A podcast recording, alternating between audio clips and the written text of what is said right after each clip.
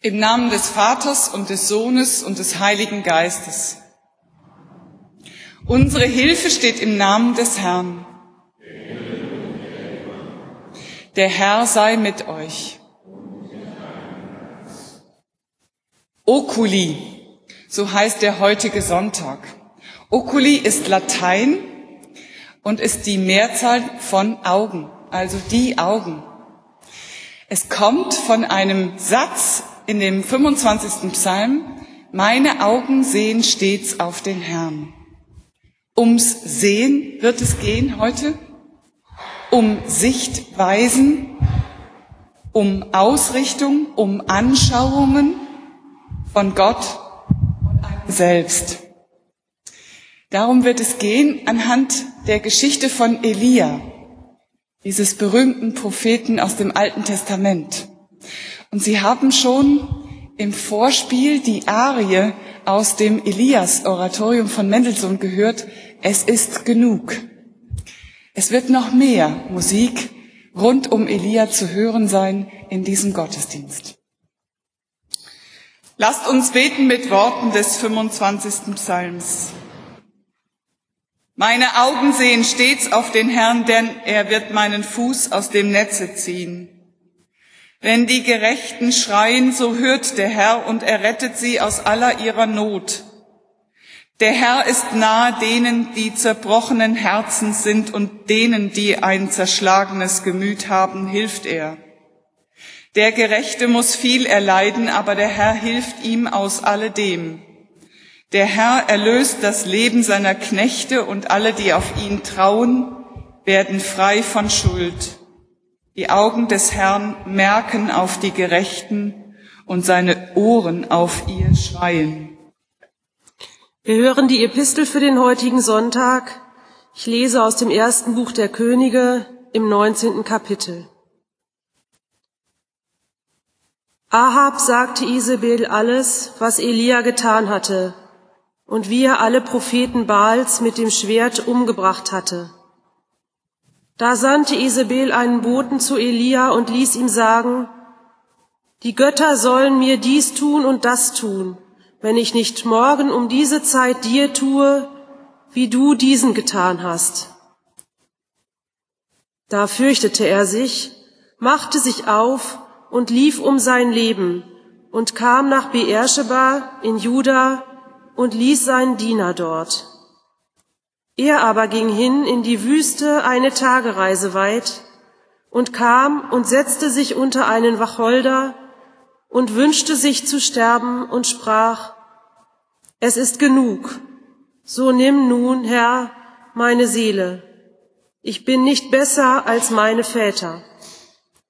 Und er legte sich hin und schlief unter dem Wacholder. Und siehe, ein Engel rührte ihn an und sprach zu ihm, Steh auf und iss. Und er sah sich um, und siehe, zu seinen Häupten lag ein geröstetes Brot und ein Krug mit Wasser. Und als er gegessen und getrunken hatte, legte er sich wieder schlafen. Und der Engel des Herrn kam zum zweiten Mal wieder und rührte ihn an und sprach, Steh auf und iss, denn du hast einen weiten Weg vor dir. Und er stand auf und aß und trank und ging durch die Kraft der Speise vierzig Tage und vierzig Nächte bis zum Berg Gottes, dem Horeb. Und er kam dort in eine Höhle und blieb dort über Nacht. Und siehe, das Wort des Herrn kam zu ihm. Was machst du hier, Elia? Er sprach, ich habe geeifert für den Herrn, den Gott Zebaoth. Denn Israel hat deinen Bund verlassen und deine Altäre zerbrochen und deine Propheten mit dem Schwert getötet, und ich bin allein übrig geblieben und sie trachten danach, dass sie mir mein Leben nehmen. Der Herr sprach, Geh heraus und tritt hin auf den Berg vor den Herrn, und siehe, der Herr wird vorübergehen und ein großer, starker Wind, der die Berge zerriss und die Felsen zerbrach, kam vor dem Herrn her. Der Herr aber war nicht im Winde. Nach dem Wind aber kam ein Erdbeben, aber der Herr war nicht im Erdbeben. Und nach dem Erdbeben kam ein Feuer, aber der Herr war nicht im Feuer. Und nach dem Feuer kam ein stilles, sanftes Sausen. Als das Elia hörte, verhüllte er sein Antlitz mit einem Mantel und ging hinaus und trat in den Eingang der Höhle. Ich lese das Evangelium für den heutigen Sonntag. Es steht bei Lukas im neunten Kapitel.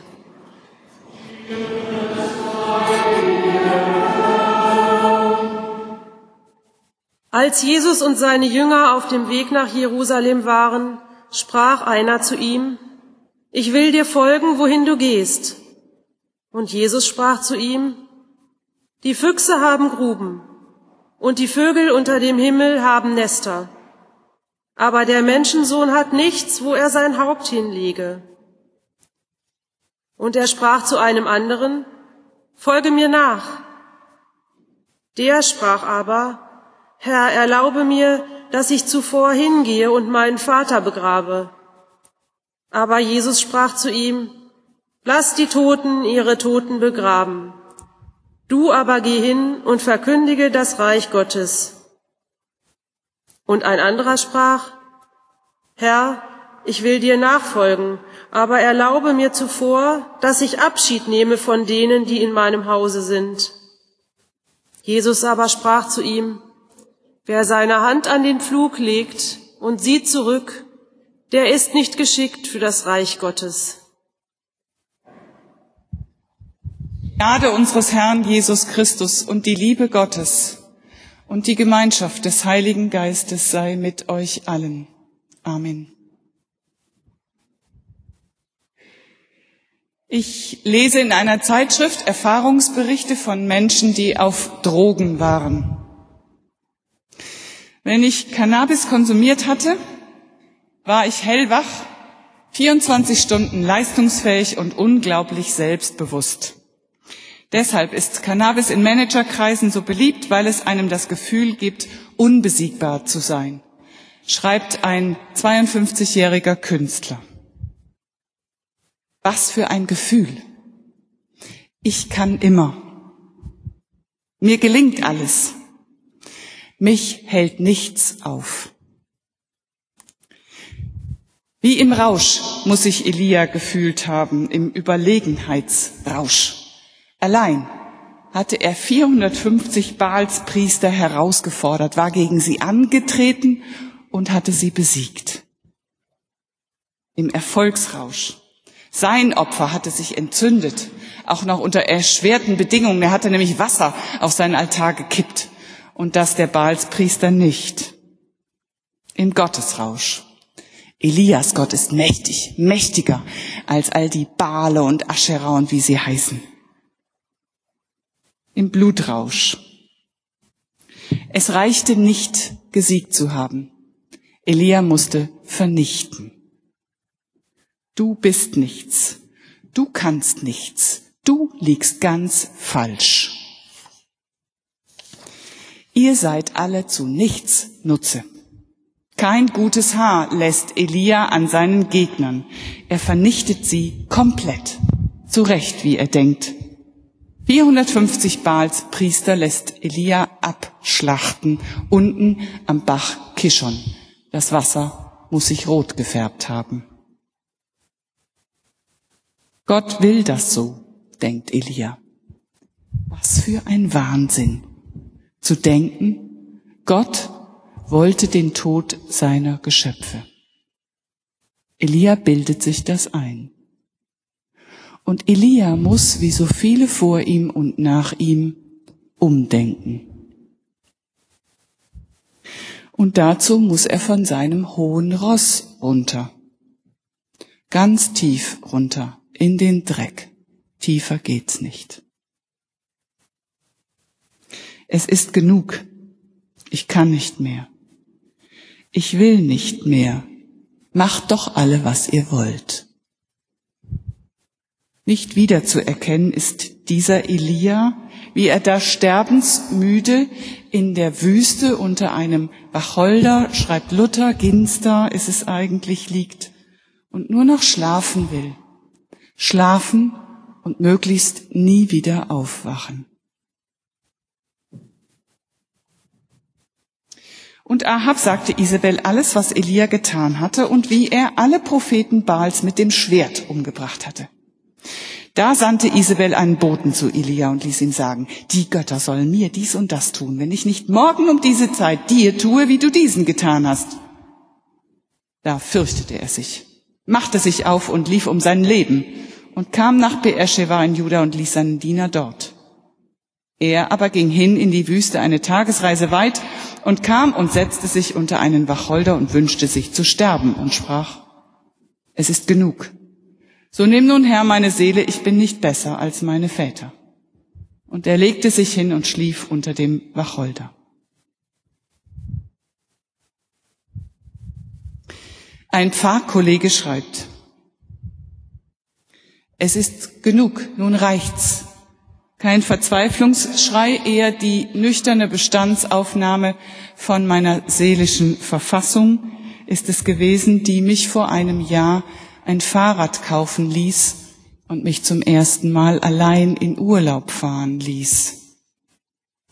Von Hamburg nach Berlin in fünf Tagen. Die Elbe, scharfe Störche, fast menschenleere Fahrradwege, ein Gefühl, wie hundert Jahre Einsamkeit, Schwelgen im Alleinsein. Davor immer auf der Überholspur, alles geben, immer 150-prozentig, immer für alle da, nie Nein sagen, immer Ja sagen, immer gebraucht, immer gefragt. Man kann auch ohne Drogen in einen Rausch geraten. Man kann auch ohne Drogen abhängig werden. Man kann auch ohne Drogen sich selbst verlieren, sich selbst und Gott. Und dann geht plötzlich nichts mehr. Er schreibt, fünf Monate später stehe ich irgendwo im Weserbergland am Tresen einer psychosomatischen Klinik und lasse mir die Funktion des elektronischen Zimmerschlüssels erklären. Es ist, als hätte jemand den Stecker gezogen und mich aus dem Verkehr genommen. Über seine Selbsteinweisung schreibt er weiter, ich war erleichtert, fast befreit durch die Erkenntnis, dass ich Hilfe brauche dass die innere Traurigkeit und Leere stärker sind und nicht durch einen Urlaub zu vertreiben sind, dass sie hoffentlich Gründe haben. Zu Hause wissen alle Bescheid. Die Familie, Freunde, Kollegen, auch die Gemeinde ist informiert. Im Rückblick will mir die dazu in Anspruch genommene Freiheit wie ein Angeld erscheinen, ein Angeld auf das Leben, das ich mir in den folgenden 90 Tagen zurückerkämpft habe. Bei Elia hört sich das so an.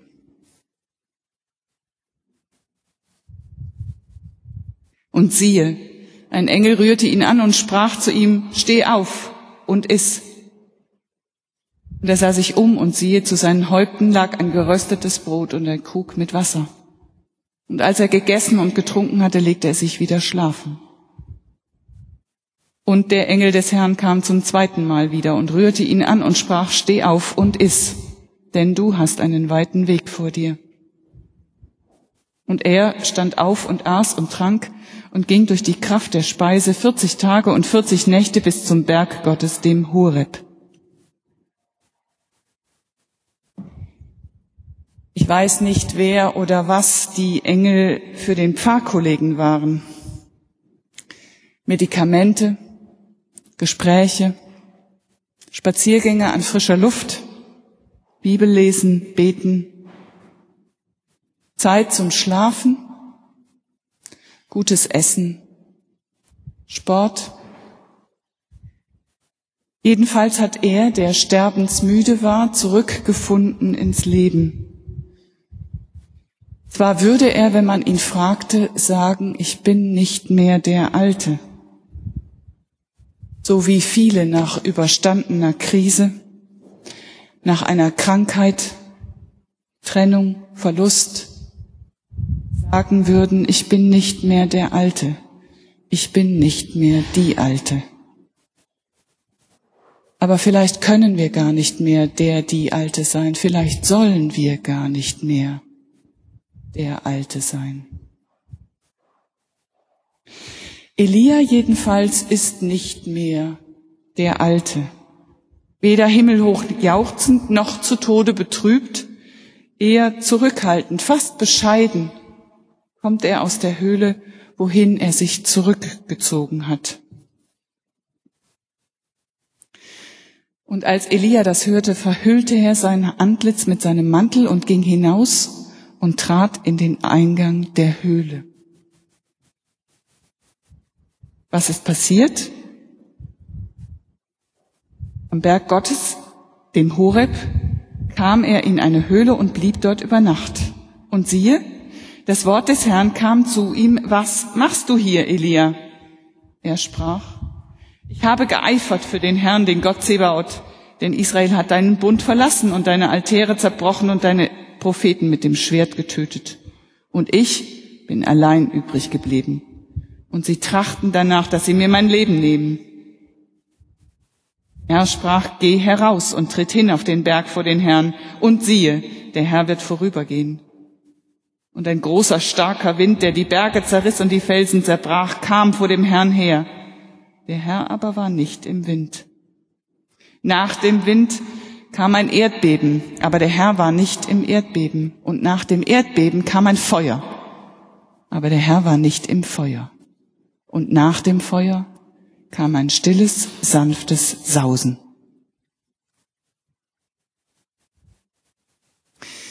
Es ist nicht klar, warum Elia sein Gesicht bedeckt, aus Ehrfurcht vor Gott, der sich ihm zeigt, aus Enttäuschung, dass Gott so anders ist, als er gedacht hat, aus Scham über sich selbst, aus Verzweiflung, dass er, der Gottesmann, so wenig über Gott wusste. Klar ist aber schon, das ist ein anderer Elia als der radikale Kämpfertyp vom Anfang. Und es ist auch ein anderer Elia als der sterbensmüde Kerl in der Wüste. Der Pfarrkollege schreibt nach überstandenem Klinikaufenthalt,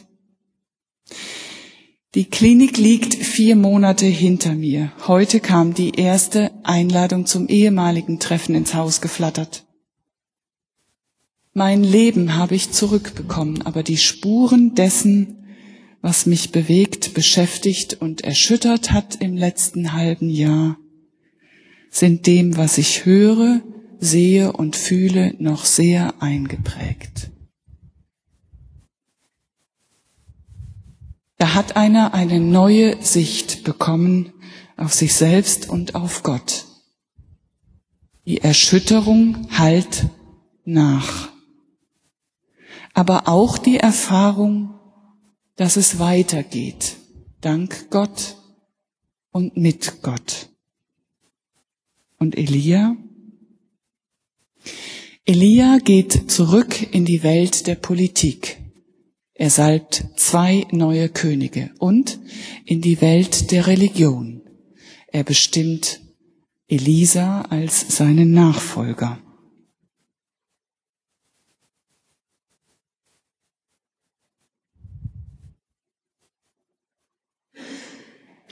Aber der Herr sprach zu ihm, geh wieder deines Wegs durch die Wüste nach Damaskus und geh hinein und salbe Hassael zum König über Aram und Jehu, den Sohn Nimschis, zum König über Israel und Elisa, den Sohn Schaffats von Abel, Abel Mehola, zum Propheten an deiner Stadt. Elia darf in die zweite Reihe zurücktreten. Und der Friede Gottes, der höher ist als unsere menschliche Vernunft, der bewahre unsere Herzen und Sinne in Christus Jesus. Amen.